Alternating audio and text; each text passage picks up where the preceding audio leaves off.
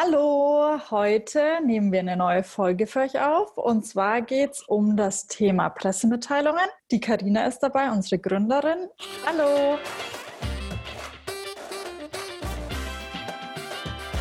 Dann starten wir mal. Wir haben ja gerade schon gesagt, heute geht es um das Thema Pressemitteilung. Pressemitteilungen sind ein einzelnes Tool oder eine einzelne Maßnahme, die man im PR-Bereich einsetzen kann. Ähm, und wir besprechen heute einfach mal kurz mit euch, was gibt es eigentlich für Pressemitteilungen, wann sollte man eine Pressemitteilung verschicken und wann nicht und was gibt es eben zum Beispiel für absolute Don'ts, also was sollte man vermeiden und wie kann man eine Pressemitteilung eigentlich ganz gut pimpen. Genau, ich glaube, was man da auch noch mal sich zu Gemüte führen sollte, ich meine, die Nele und ich, wir haben ja schon ein bisschen äh, PR-Erfahrung in diesem Zusammenhang und wir kriegen auch immer wieder Vorschläge, könnt ihr daraus nicht eine Pressemitteilung machen? Am Ende muss dieses Ding natürlich jemand lesen. Und ich glaube, das ist ähm, wirklich so die Challenge von einer guten Pressemitteilung, dass sie so geschrieben ist, dass der Journalist damit arbeiten kann und dass auch ein Journalist sagt, hey, das ist ein richtig gutes Thema, die hat einen tollen Aufhänger, das nehme ich gerne. Und vor allem, was sind einfach Themen, die nicht gehen, weil sie einfach belanglos sind oder weil sie sich auch vielleicht gar nicht für das Format eignen. Ne? Es sind ja nicht alle Themen schlecht äh, oder nur nicht geeignet, sondern manche Themen Themen sind vielleicht auch äh, besser über Social Media oder andere Kanäle zu spielen. Ja,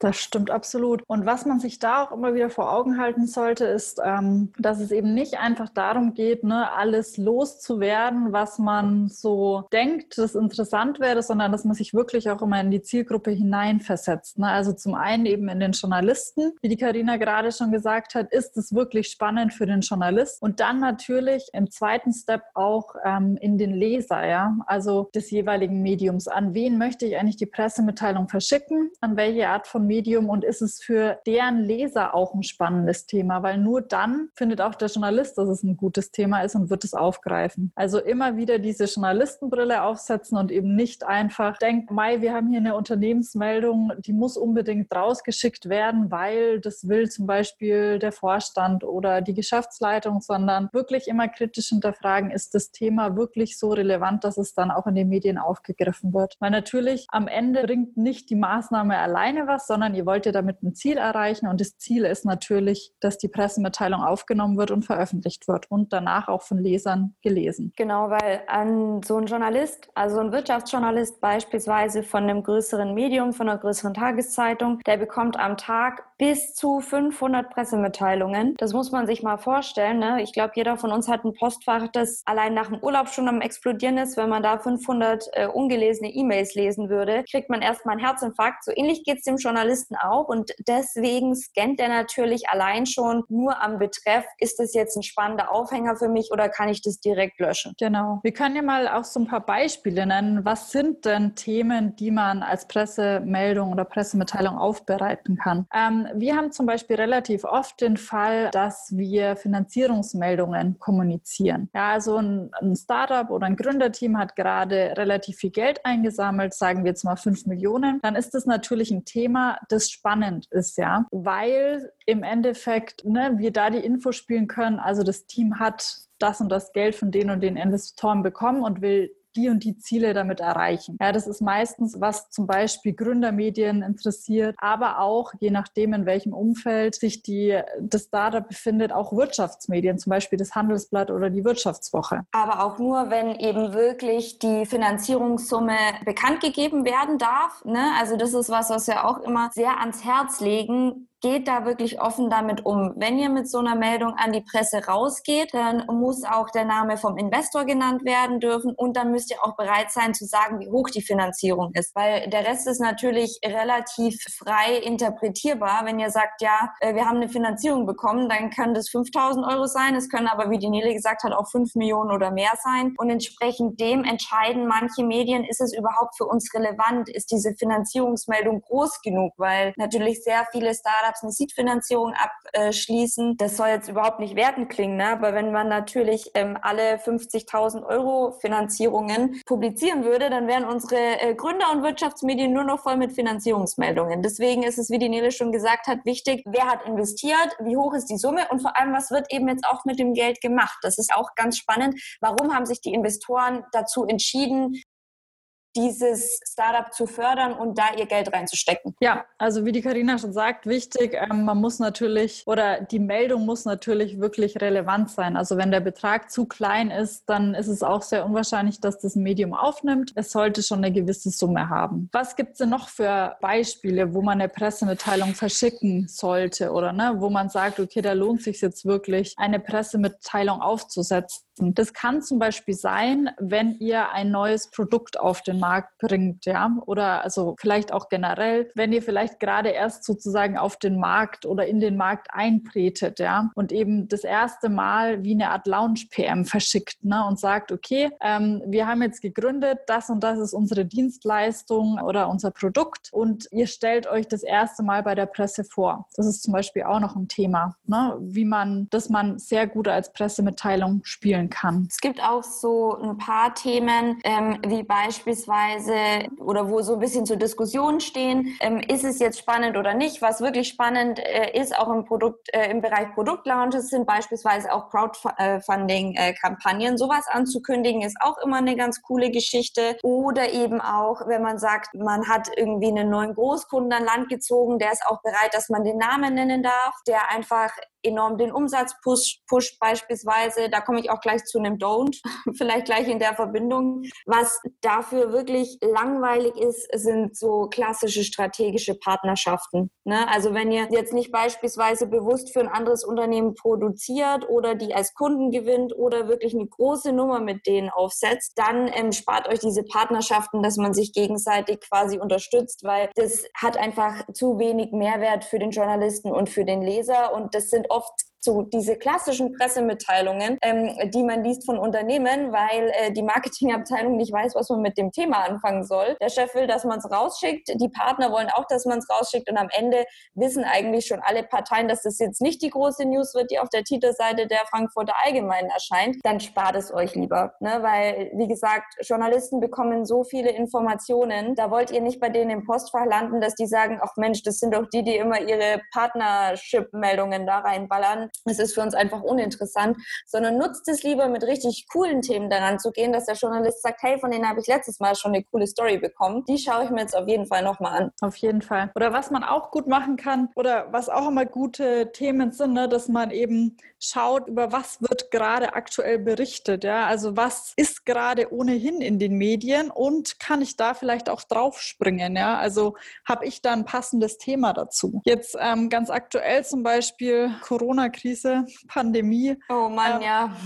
Ich glaube, das ist gerade überall in den Medien. Ja? Wenn ihr jetzt zum Beispiel eine super gute Lösung habt, ja, um im Homeoffice zu arbeiten, ja, also irgendwas Innovatives, irgendeine andere Art von Kommunikation, irgendwie irgendwas, was auf diese Krise also einzahlt sozusagen. Also ein neues Produkt, das vielen Unternehmen vielleicht dabei helfen kann, mit der aktuellen Situation umzugehen, dann ist das natürlich ja einfach gerade aktueller denn je und das sollte man dann auch spielen. Genau, oder wenn euer Produkt einfach auch verschiedene Remote-Features anbietet, wo ihr sagt, Mensch, an sich kann man das alles eben auch in der Cloud verwenden. Ähm, das ist trotzdem datenschutzrechtlich alles einwandfrei. Wir haben vielleicht auch noch eine Kommentar Kommentar- oder Teamchat-Funktion, die gerade echt von vielen genutzt wird. Wenn ihr euch da nicht sicher seid, ne, dann könnt ihr zum Beispiel auch mal äh, eine kurze Kundenumfrage einfach starten, welche Funktionen gerade besonders gut ähm, im Rennen sind, was vielleicht auch besonders stark aktuell genutzt wird und ähm, das dann eben auch als Datenbasis nehmen und zu sagen, Mensch, unsere Kunden nutzen gerade besonders krass den Teamchat, weil es einfach eine enorme Erleichterung ist, im Homeoffice zu arbeiten. Das ist zum Beispiel auch ein spannender Aufhänger. Genau. Was die Karina gerade gesagt hat, ähm, schon mit Daten. Da wären wir bei einem absoluten Du, was Pressemitteilungen angeht. Also was immer sehr, sehr gut ist, wenn ihr wirklich aktuelle Zahlen und Fakten habt, die zum Thema passen und die ihr verwenden könnt. Was man da zum Beispiel machen kann, ist wirklich äh, mit Marktforschungsunternehmen zusammen Studien aufsetzen und zu speziellen Themen, ähm, ne, die eben für euch relevant sind, wirklich große Umfragen starten und diese Studienergebnisse dann wieder in zum Beispiel Whitepapern und später in Pressemitteilungen aufzubereiten. Genau, weil fundierte Zahlen und Fakten zu einem Thema sind natürlich immer interessant und wenn die dann auch noch exklusiv sind, also vorher sozusagen von keinem anderen veröffentlicht, sondern aus eurer eigenen Studie, dann zieht es natürlich besonders gut in der Presse. Was man dagegen auf jeden Fall vermeiden sollte, sind in Pressemitteilungen zum Beispiel schlecht recherchierte oder unsaubere Fakten und Zahlen zu verwenden. Also das ist ein absolutes Don't. Das sollte man niemals machen. Ja, oder auch so eigene Annahmen, ne? dass ihr sagt, ja, ähm, wir gehen davon aus, 60 Prozent der Zeit wird eingespart durch unser Tool. Was zum Beispiel auch eine ganz gute Quelle ist dafür, ist äh, Statista.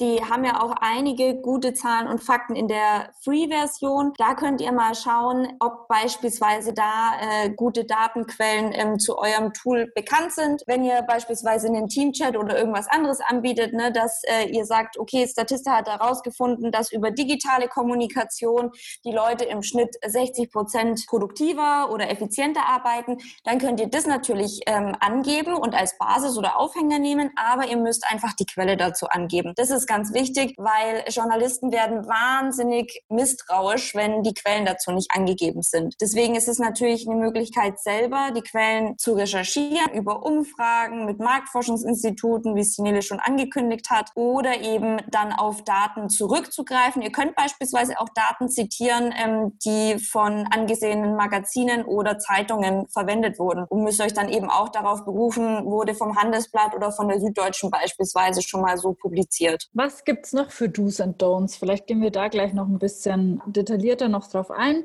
Was natürlich, was wir vorhin ja auch schon gesagt haben, wie ne, was wichtig ist, wie kann man denn eigentlich eine Pressemitteilung noch sozusagen noch ein bisschen pimpen? Was immer gut ist, wenn ihr hochauflösendes Bildmaterial habt, also das heißt druckfähiges Bildmaterial, das ihr halt passend zum Thema dem Journalisten zur Verfügung stellen könnt, sodass der Journalist sich eben nicht selber auf die Bildersuche begeben muss, sondern genau gleich von euch Bildmaterial mitgeliefert bekommt, das er dann auch verwenden kann. Und was natürlich noch ein Tick besser ist, sage ich mal, oder ähm, attraktiver für den Journalisten, wenn ihr sogar Videomaterial mitliefert. Ja? Also wenn ihr zum Thema vielleicht ein Kurzvideo habt, ein Anwendungsbeispiel, wo der Journalist dann auch wirklich nochmal in einer kurzen Bewegtbildsequenz sieht, ähm, was ihr da in der Pressemitteilung beschrieben habt. Wichtig ist, ähm, dass ihr auf jeden Fall beim Aufbau der Pressemitteilung eine sehr, sehr aussagekräftige Überschrift wählt. Also das bedeutet, dass ihr einfach schaut, was catcht da wirklich. Weil man muss sich vorstellen, wie die Karina vorhin schon gesagt hat, jeder Journalist bekommt mehrere hunderte E-Mails am Tag und hat natürlich dementsprechend wenig Zeit zu beurteilen, ist diese Meldung relevant oder nicht. Das heißt, er wird in den ersten Sekunden, wenn er eure Meldung öffnet, direkt entscheiden,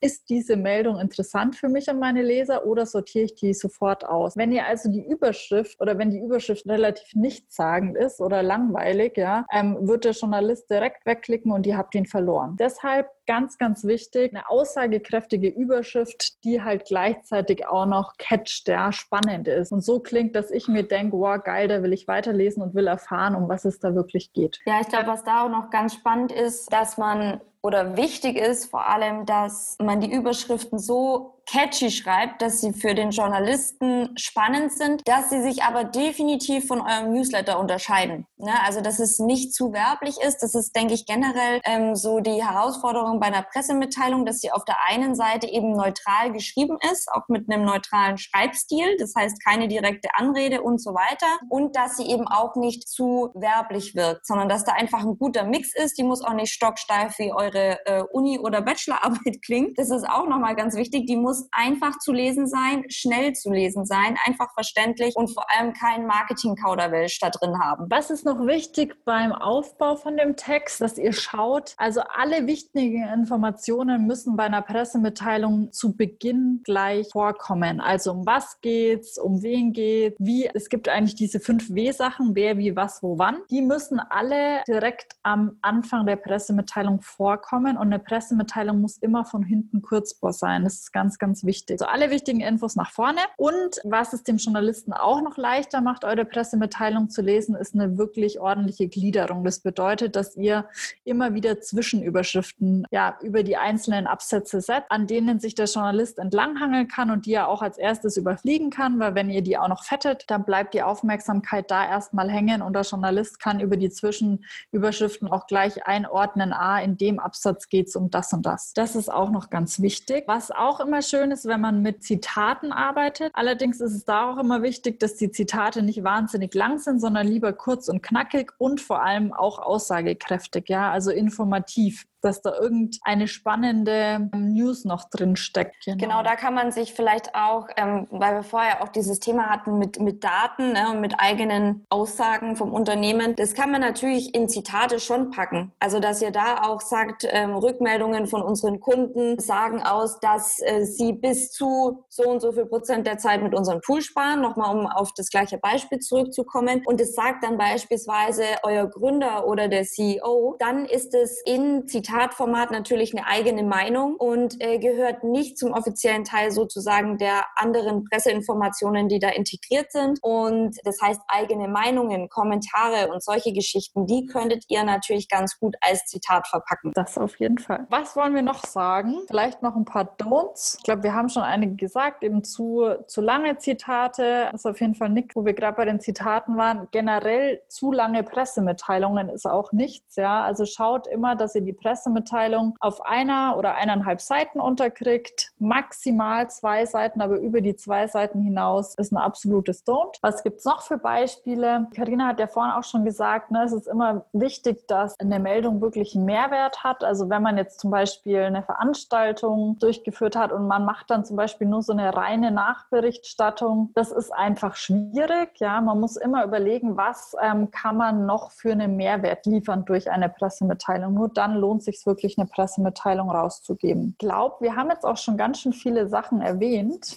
Ich weiß nicht, ob du noch was hast, Karina. Ich überlege gerade, ähm, was vielleicht bei, bei Pressemitteilungen auch noch der Fall ist oder ich finde, woran man immer relativ schnell merkt, ob es eine gute oder eine schlechte Pressemitteilung ist, ist wenn man schon selber das Gefühl hat, man würde es eigentlich, eigentlich würde es einen selber nicht interessieren, wenn ein anderes Unternehmen das rausgibt. Ich finde so die besten Beispiele dafür sind so Jubiläumsmeldungen. Ne, das ist äh, schön für die Mitarbeiter und für das Unternehmen an sich, aber eben nicht für die äh, Öffentlichkeit, also für die große Masse sozusagen. Das gleiche verhält sich so mit Logo-Updates oder mit Website-Relaunches. Das ist auch ein Thema, was wir sehr oft von Startups gefragt werden, ob man nicht eine Pressemitteilung zum Website Website-Relaunch schicken möchte, da müsst ihr wirklich mal gucken, ne, bei den Medien, wo ihr auch drin sein wollt, was für äh, Themen veröffentlichen die denn und was haben die überhaupt für Rubriken, ähm, wo dieses Thema dann landen soll. Weil da werdet ihr auch schnell feststellen, ob so eine Pressemitteilung zielgerichtet funktionieren kann. Das bedeutet, wenn ihr das Gefühl habt, mit eurem Aufhänger und ähm, auch mit der Aufmachung der Pressemitteilung, könntet ihr auch in euren Zielmedien drin landen, weil die beispielsweise diese Rubriken dafür haben, dann ist es meistens auch ein gutes Thema. Thema. Wenn ihr feststellt, kein Medium berichtet über Website-Relaunches beispielsweise, dann könnt ihr euch in der Regel auch diese Pressemitteilung schon komplett sparen. Also es geht wirklich um diese Relevanz an Themen, Finanzierungsmeldungen, was tut ihr für die Gesellschaft, auch alles, was so einen sozialen Hintergrund hat, ist natürlich super spannend. Erzählt von eurer Vision, erzählt von aktuellen Zahlen und Fakten. Je mehr Zahlen und Fakten da drin sind, die belegbar sind, desto besser wird auch so eine Pressemitteilung. Ich sage immer so, das beste Beispiel ist, dem Journalisten auch die Möglichkeit zu geben, mit diesen Informationen zu arbeiten. Am Ende bereitet ihr ihm das ja auch als Vorlage vor, damit er damit weiter arbeiten kann. Das heißt, ihr müsst ihm auch so ein bisschen Interpretationsspielraum lassen. Gutes Beispiel ist eben immer, ist der Berg hoch? Kommt drauf an, ne? Wenn ihr sagt, der Berg hat äh, 3000 Meter Höhe, dann kann der Journalist selber entscheiden, ob das für ihn gerade hoch ist oder ob das für ihn einfach ein gesundes Mittelmaß ist. Das ist immer so, was ihr euch halt im Hinterkopf haben solltet. Deswegen auch so diese Info mit den Finanzierungsmeldungen. Selbst wenn das für euch natürlich eine enorm hohe Seed-Finanzierung ist, beispielsweise 200.000 Euro, müsst ihr reinschreiben 200.000 Euro, weil das fürs Manager-Magazin beispielsweise einfach zu wenig ist was aber vielleicht für Startup-Medien trotzdem dafür reichen kann, dass sie das als Meldung aufnehmen. Und diese Entscheidung, mit dieser Information weiterzuarbeiten, müsst ihr im Endeffekt dem Journalisten geben und könnt ihm da diese Entscheidungsvorlage geben, indem ihr ihm valide Zahlen und Fakten liefert. Haben alles Wichtige soweit, oder? Ja, ne, man muss ja dann auch weiterdenken natürlich. Wenn man jetzt seine Pressemitteilung fertig geschrieben hat, müsst ihr euch natürlich vorab auch nochmal Gedanken machen, wie schicke ich diese Pressemitteilung jetzt eigentlich raus? Habe ich da ein Tool dafür? Schicke ich die per E-Mail raus? an wen möchte ich die genau schicken? Also wer ist wirklich exakt meine Zielgruppe? Habe ich da alle Kontakte beisammen? Gibt es irgendwelche Deadlines, auf die ich achten muss? Ja, also will ich an einem bestimmten Tag draußen sein mit der Pressemitteilung? Das sind alles noch so Sachen, die sollte man auch nicht aus dem Blick verlieren, weil da natürlich, das, da denkt man immer, ach, das mache ich jetzt noch schnell, jetzt habe ich ja schon die Pressemitteilung und jetzt ähm, ne, gehe ich damit raus. Aber das sind natürlich alles Sachen, die muss man parallel oder schon vorab einfach vorbereiten und bedenken. Das sind noch die Sachen, die mir eigentlich noch eingefallen sind. Ich glaube, sonst haben wir heute schon ganz schön viel erzählt zum Thema Pressemitteilung. Und natürlich ist es so, dass wir auch jederzeit noch für Rückfragen zur Verfügung stehen zum Thema Pressemitteilung und generell natürlich auch zum Thema PR und Social Media. Wenn ihr da irgendwas wissen wollt, dann meldet euch bei uns. Und genau, sollte es noch irgendwie so sein, dass ihr jetzt noch eine ganz konkrete Frage habt zum Thema Pressemitteilung, sagt uns auch Bescheid, weil dann können wir die vielleicht noch in einer der nächsten Folgen beantworten. Definitiv, weil das war jetzt, sag jetzt mal, ein ganz kurzer Abriss, ne? grundsätzlich ähm, Pressemitteilungen ja oder nein. Einfach auch so diese Entscheidungshilfe zu geben, wie man dann eine Pressemitteilung schreibt und aufbaut. Dazu gibt es übrigens auch sehr viele Informationen bei uns auf dem Blog unter startup-communication.de slash blog findet ihr sehr viele Vorlagen, Beispiele, auch nochmal ein paar How-Tos zum Thema Pressemitteilungen, Presskit und beispielsweise auch von ein paar Keynotes, die wir dazu gehalten haben oder auch Workshops, ähm, die Präsentationen dazu nochmal mit ein paar Anwendungsbeispielen zum Runterladen. Genau. In diesem Sinne würde ich sagen, euch allen noch einen schönen Tag. Vielen Dank genau. fürs Zuhören. Vielen Dank fürs Zuhören. Kommt gut durch die etwas turbulente Zeit und wir hören uns bald wieder mit einem anderen Thema. Bis dann. Bis Tschüss. Dann. Tschüss.